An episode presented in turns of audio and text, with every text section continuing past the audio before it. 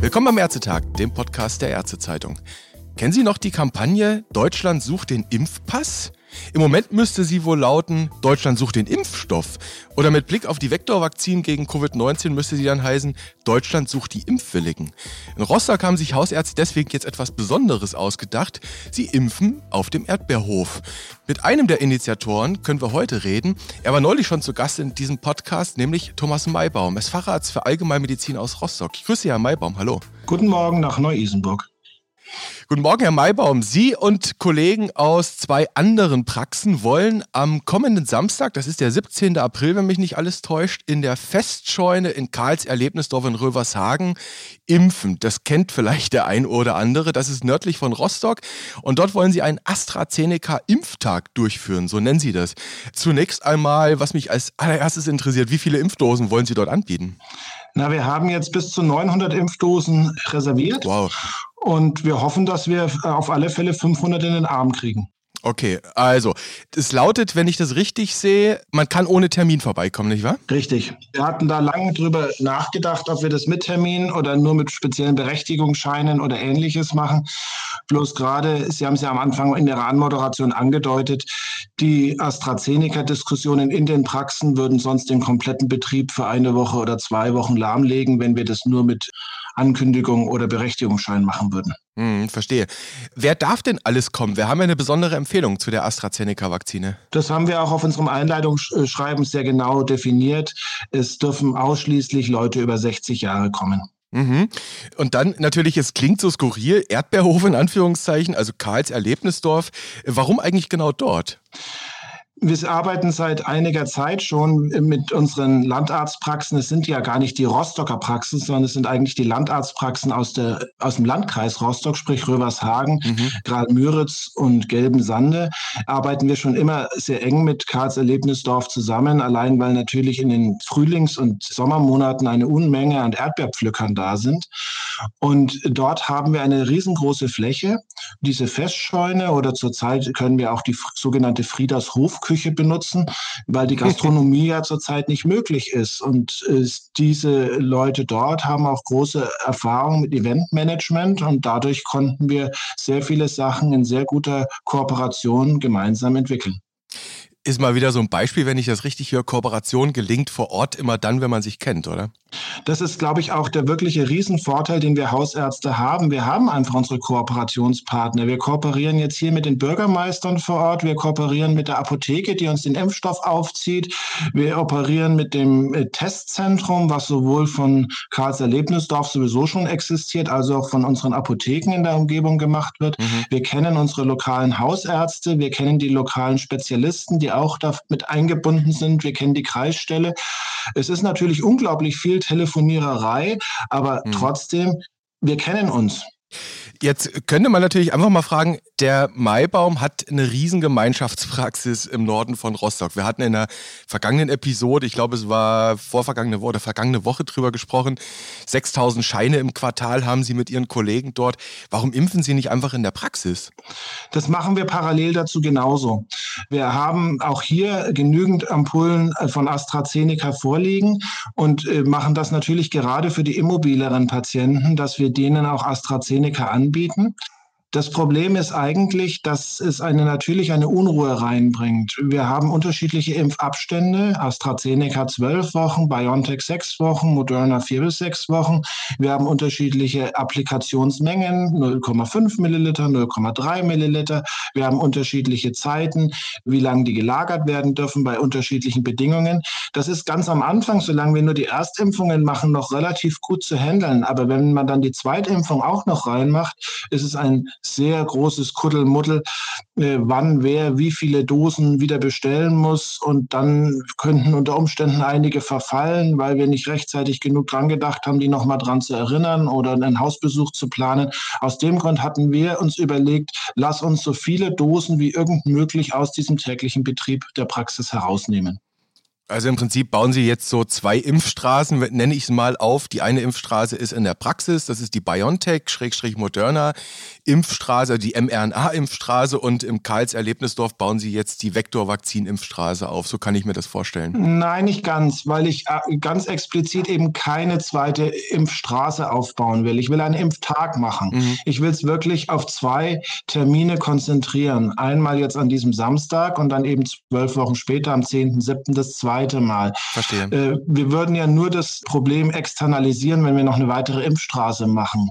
Wir wollen es an zwei Daten konzentrieren erstmal. Mhm. Also geplant erstmal zwei Tage, jetzt einer und dann in zwölf Wochen. Genau. Die schiere Menge von Impfdosen oder an Impfdosen, von denen Sie gerade gesprochen haben, 800 Stück haben Sie gesagt, das ist ziemlich viel. Manche Ihrer Kollegen berichten im Moment ja, dass sie gar nichts kriegen von ihrer Apotheke. Wie kommt es, dass Sie so viel haben?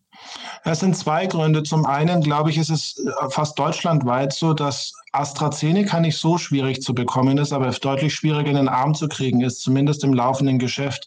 Das Zweite ist, dass sich der Landkreis Rostock entschlossen hat, erstmal überhaupt kein AstraZeneca in seinen Impfzentren überhaupt mehr zu verimpfen und hat jetzt eben demnach auch versucht, seine Impfdosen, die er schon gebunkert hatte, entweder an die Stadt Rostock oder an die lokalen Hausärzte zu verteilen. Und dementsprechend hatten wir hier lokal sehr viele Impfdosen übrig, die in unseren Kühlschränken zurzeit eher versauern. Ja, wäre ja doof, wenn man sie wegwerfen muss. Ne? Na, wegwerfen zum Glück ja nicht. Wir haben ja sechs Monate Zeit, das in den Arm zu bekommen. Aber es wäre mhm. natürlich schon schön, möglichst früh da einen großen Boost. Äh, und ich bin natürlich gerade für meine lokale Bevölkerung verantwortlich. Und wenn wir hier im Nordosten Rostocks einen Großteil der Leute über 60, die, die willig sind, damit schon mal versorgen können, haben wir natürlich auch gewisse Vorteile, was die Herdenimmunität angeht. Sie haben eben gesagt, Sie hoffen, dass so um die 500 Leute vorbeikommen an dem Samstag. Das geht einen ganzen Tag, kann man auf dem Flyer sehen. Im besten Fall könnten Sie 800 Leute impfen mit dem, was Sie dort haben. Das ist ja im Prinzip zumindest mal für einen Tag ein waschechtes Impfzentrum, Herr Maibaum. Wie organisieren Sie das? Wie viele Leute sind da eingebunden? Wer packt da wie an? Haben Sie da spezielle Bereiche aufgebaut mit dem Inhaber? Wenn es jetzt nicht nur ein Podcast, sondern eine Videokonferenz wäre, würden Sie meine Augenringe sehen können, Herr Nüßler. also es ist schon tatsächlich deutlich mehr zu organisieren, als ich ursprünglich gedacht hatte. Mhm. Wir haben mehrere Kooperationspartner. Ich habe es vorhin schon angedeutet. Wir kooperieren mit unserer lokalen Apotheke, die da extrem findig und extrem toll ist, die uns die Impfdosen beispielsweise alle aufziehen in einem separaten Bereich. Wir kooperieren auch mit dieser Apotheke und eben mit äh, dem Erlebnisdorf wegen eines Testzentrums. Also alle unsere unsere Patienten, unsere Impflinge, die dort vorbeikommen, haben die Möglichkeit, dort vor Ort sich nochmal auch einen Schnelltest vorher zu unterziehen, weil ja doch sehr viele Leute auf einem Raum auch zu dem Zeitpunkt sind. Dann haben wir den Vorteil, dass dort natürlich direkt dann auch ein überdachter Ort vorrätig ist, weil äh, im Erlebnisdorf werden ja weiterhin Lebensmittel verkauft. Demnach darf dort auch für einige Zeit geblieben werden.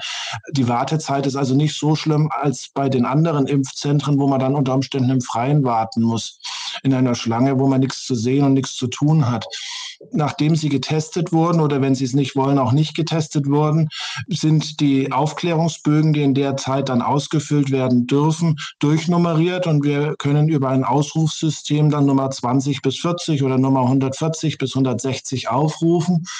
Und dann werden all diese Leute en bloc nochmal aufgeklärt. Und jeder von denen, die aufgeklärt werden, diese 20, haben danach bei einem Arzt auch nochmal die Möglichkeit, individuelle Fragen zu stellen. Und von dieser Aufklärung und nach den individuellen Fragen werden diese dann auf drei verschiedene Impfstraßen verteilt, wo unsere drei Praxen mit insgesamt fünf Teams, einem Arzt und einer Schwester durchimpfen, um danach die Aufklärungsbögen mit diesen nochmal kopiert, den abgeben zu können. Genauso haben wir dann dort noch einen kleinen Nachbeobachtungsraum oder einen großen Nachbeobachtungsraum und einen kleinen Raum, wo wir gegebenenfalls eine Liege stehen haben und Anaphylaxie-Sets, um darauf zu reagieren, falls doch ein Zwischenfall passiert. Mhm. Also Sie haben gesagt, fünf Teams, wenn ich es richtig verstanden habe, richtig. mit zwei Leuten. Dann kommt noch die Apotheke mit dazu, also mindestens ein Dutzend Leute vor Ort. Wir sind alles in allem etwa 30 Leute, die dort an dem Tag sein werden. 30. Okay. Äh, mich interessiert natürlich jetzt mit Blick auf die Diskussion, die erleben Sie ja auch in Ihrer Kollegenschaft, mit Diskussion auf die Vergütung. Es wird immer kolportiert, in den Impfzentren wäre das sehr viel besser vergütet. Die Impfung, wir wissen, was die Ärzte bekommen, das sind 20 Euro pro Impfung. Die Apotheken bekommen natürlich ein Fixum pro Abgabe. In der Summe mit dem, was Sie da jetzt lukrieren, was Sie auch an Aufwand und an Kosten haben, wird sich das ausgehen für Sie am Ende? Werden wir sehen. Ich weiß es nicht genau. Ich habe das Glück, dass ich alles in allem eine sehr gut wirtschaftlich laufende Praxis habe. Und im schlimmsten Fall lege ich ein bisschen drauf, ist es mir wert. Ich denke schon, dass die schiere Masse es möglich macht, dass wir dort auch wirtschaftlich gut rauskommen. Wir konnten, wir müssen natürlich auch dem Erlebnisdorf eine gewisse Aufwandsvergütung geben. 500 mal 20 sind auch 10.000 Euro. Deswegen denken wir schon, dass wir zumindest plus minus null da rauskommen. Unsere MFAs und unsere Mitarbeiter kriegen natürlich auch eine Sondervergütung für den Samstag. Die machen das nicht für lau, obwohl auch diese sich sehr stark engagieren. Mhm. Einen Unzeitzuschlag werden Sie da nicht bekommen von der KV, ne? Einen Unzeitzuschlag glaube ich nicht, dass ich bekommen werde. Meine MFAs kriegen einen Unzeitzuschlag. Mhm. Mhm. Von Ihnen allerdings. Von Gut. mir, ja.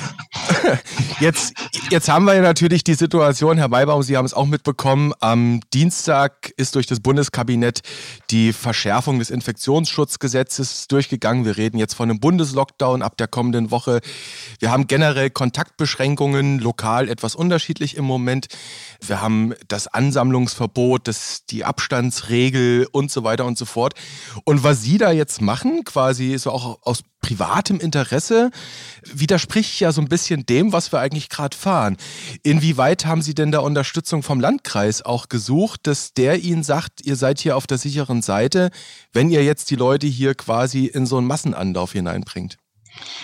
Ja, da habe ich tatsächlich den Riesenvorteil durch dieses Erlebnisdorf. Also die Halle, die wir bekommen haben, hat 1500 Quadratmeter Größe. Und es sind ja bei Weiben nicht in der gesamten Zeit die Leute immer nur in dieser Halle. Wir haben dann auch einen Wartebereich vorher, wo nochmal eine Halle von 500 Quadratmetern dazu ist. Ich habe mich tatsächlich natürlich auch bei der Gemeinde erkundigt und habe mich dort erkundigt, inwieweit wir dort spezielle Anmeldungen machen müssen, was irgendwie Versammlungen oder so angeht. Es wurde dort verneint. Ich habe mich erkundigt bei dem Gesundheitsamt des Landkreises. Die Juristin hat mir auch zugesichert, dass sie dies unterstützt und dass es hier eigentlich keinen Grund gibt, warum ein Impftag nur in einem Impfzentrum oder einem Krankenhaus sein darf. Ja, genau. Das wäre im Prinzip so die Analogie, die Sie da ansprechen. Genau. Wenn wir gerade so ein bisschen im Juristischen sind, Herr Maybaum, man muss ja dazu sagen, Sie sind auch berufspolitisch engagiert. Sie sind im Vorstand der Kammer aktiv. Jetzt gucken wir aber mal mit Blick auf die Vertragsärzte in Bundesmandelvertrag Ärzte. Schauen wir uns mal, Herr Maybaum, den Paragraph 15a. Ich zitiere es mal noch so als Erinnerung. Die Tätigkeit des Vertragsarztes in einer weiteren Nebenbetriebsstätte außerhalb des Vertragsarztsitzes ist zulässig, wenn sie gemäß Paragraph 24 Ärztezulassungsverordnung genehmigt worden ist. Und an einer anderen Stelle heißt es in demselben Paragraphen, jeder Ort einer weiteren Tätigkeit des Vertragsarztes ist eine Nebenbetriebsstätte der vertragsärztlichen Tätigkeit. Soweit jetzt mal der Bundesmandelvertrag. Das heißt, Sie bräuchten nach diesem Wortlaut ja eigentlich eine Genehmigung für Ihre Tätigkeit auf Karls Erlebnishof. Haben Sie schon mit dem Zulassungsausschuss gesprochen? Das habe ich nun tatsächlich als einziges nicht gemacht. Also äh, bei der KV habe ich jetzt nicht explizit nachgefragt. So, an dieser Stelle müssen wir jetzt mal einen Break machen, denn als wir das Gespräch aufgezeichnet haben, war es Mittwochmorgen. Und nach der Frage von uns, ob er denn eine Genehmigung hat, hat Thomas Maybaum dann doch nochmal bei der Kassenärztlichen Vereinigung angerufen. Er musste dann doch noch einen Antrag stellen, hat das auch gemacht. Dieser Antrag wurde dann eiligst am Donnerstagmittag vom KV-Vorstand genehmigt. Insofern hat sich das ein Stück weit überholt an dieser Stelle. Das sei hier mitgeteilt. Er hat die Genehmigung, das Projekt kann stattfinden. Und jetzt geht es weiter mit dem ursprünglichen Gespräch. Wir sind äh, direkt vor Ort. Die Hausärzte, die Kollegin, die dort mitmacht, hat ihre Praxis keine 200 Meter entfernt von dieser Sache. Mhm. Ich könnte es ja da ganz einfach darüber machen, indem ich einfach einen Hausbesuch abrechne. Aber das werde ich, glaube ich, nicht tun. da kommt dann wieder der Prüfungsausschuss und schaut genau hin. Ein Hausbesuch und 499 Mitbesuche. Mitbesuche, genau. Das waren, glaube ich, 15 Euro, nicht wahr? Ja, das sind weniger. Weniger. Ähm, bleiben wir nochmal kurz im Bundesmandelvertrag Ärzte. Paragraph 17 kennen auch alle wahrscheinlich. Das sind die berühmten mindestens 25 Stunden pro Vertragsarztsitz. Jetzt haben wir schon in einer anderen Episode mit Ihnen gelernt, dass Sie eine nicht ganz kleine Gemeinschaftspraxis haben mit vielen Kollegen. Das heißt, die Sprechstundenzeit in Anführungszeichen, die Sie da jetzt am Samstag absolvieren in Ihrem Einmal-Impfzentrum, die werden Sie natürlich nicht anrechnen zu der Sprechstundenzeit in der Praxis, ne? Nein, wir kommen alle locker auf unsere 25 Stunden, die wir wöchentlich arbeiten.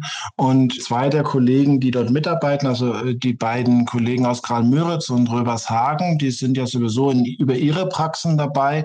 Und zwei andere Kollegen sind Ärzte in Weiterbildung, die ich da noch mit dazugenommen habe, die ich auch selber schon in meinen Praxen als Ärzte in Weiterbildung mit weitergebildet habe. Mhm.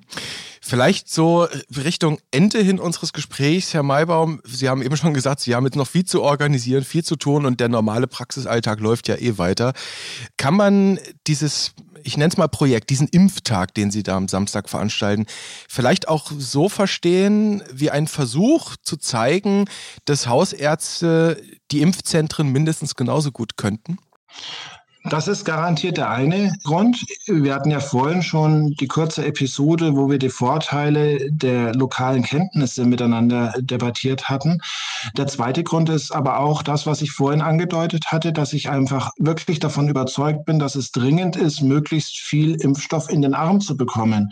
Und ich finde es, fände es sehr schade, wenn wir jetzt ab nächster Woche bekommen wir immer eine Dose, eine Viole BioNTech und eine Viole AstraZeneca, dass diese AstraZeneca AstraZeneca-Dosen dann erstmal in unseren Kühlschränken gebunkert werden. Und das ist der wichtige zweite Grund für mich, warum ich äh, sagen wollte, das probieren wir jetzt einfach.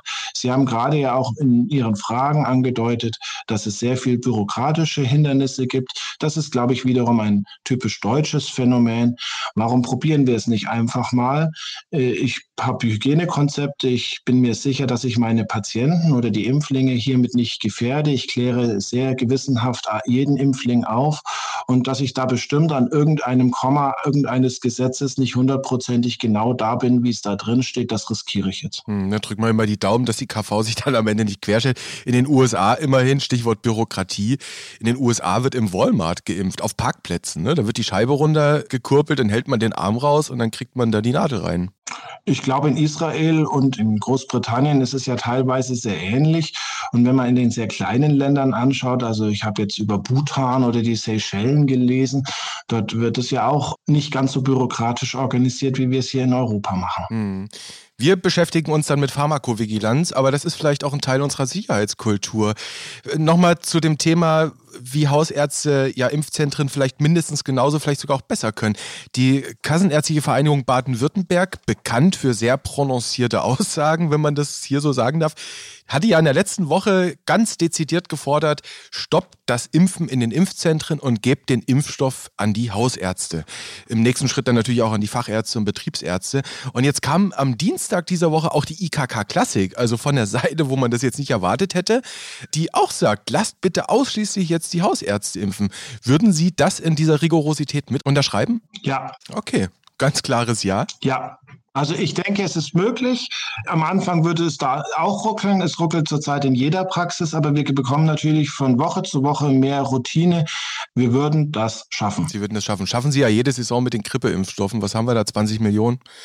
Pi mal Daumen. Genau. Mhm. Wir haben in der letzten Grippesaison, glaube ich, in unserer Praxis etwa 2000 Grippeimpfstoffe in die Arme gebracht. Gut, Herr Maybaum, ich will Sie jetzt auch gar nicht länger quälen. Sie haben schon gesagt, Sie haben eine Menge zu organisieren, eine Menge zu hackeln. Uns würde natürlich und wahrscheinlich auch die Hörerinnen und Hörer, die nicht in Rostock sind und vorbeischauen können am Samstag, natürlich interessieren, wie es dann so abgelaufen ist. Deswegen jetzt so meine Frage zum, zum Ende hin. Wollen wir uns vielleicht für kommende Woche nochmal in diesem Ärztetag-Podcast verabreden und dann mal so über Ihre Erfahrung berichten? Sehr gerne, wenn ich dann noch oder wieder munter genug bin dafür. Okay, dann würde ich sagen an dieser Stelle, Herr Maybaum, vielen Dank für das Gespräch über den geplanten Impftag in Karls Erlebnisdorf in Rövershagen. Ich wünsche Ihnen in jedem Fall gutes Gelingen. dass es sich auch gut für alle ausgeht, dass es vielleicht auch ein bisschen Freude macht, dass Sie am Ende mit gut Energie da rausgehen und nicht nur erschöpft sind. Insofern gutes Gelingen und vielen Dank für das Gespräch. Vielen Dank und einen schönen Tag nach Neu-Isenburg. Ahoi.